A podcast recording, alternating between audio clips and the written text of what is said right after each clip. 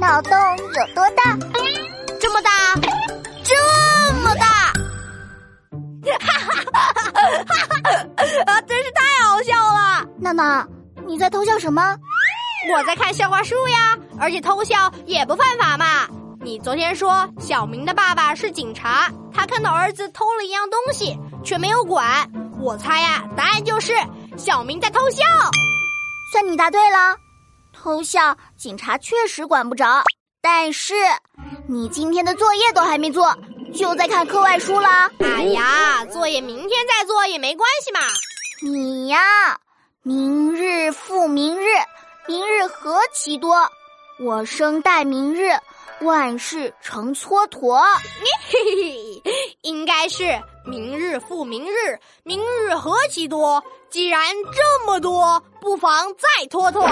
你呀，就会偷懒。哎，刚才的答案也可以是偷懒呀。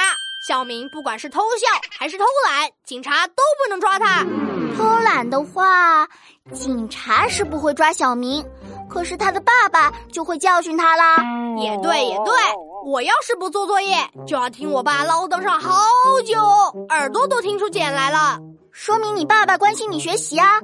我也很关心你的学习，我考你一道数学题：九十九和一百之间是什么？这个简单。我之前看到一个题目是太平洋的中间是什么？答案就是三个字中间的“平”这个字。所以九十九和一百之间是什么？答案就是“和”这个字，对不对呀？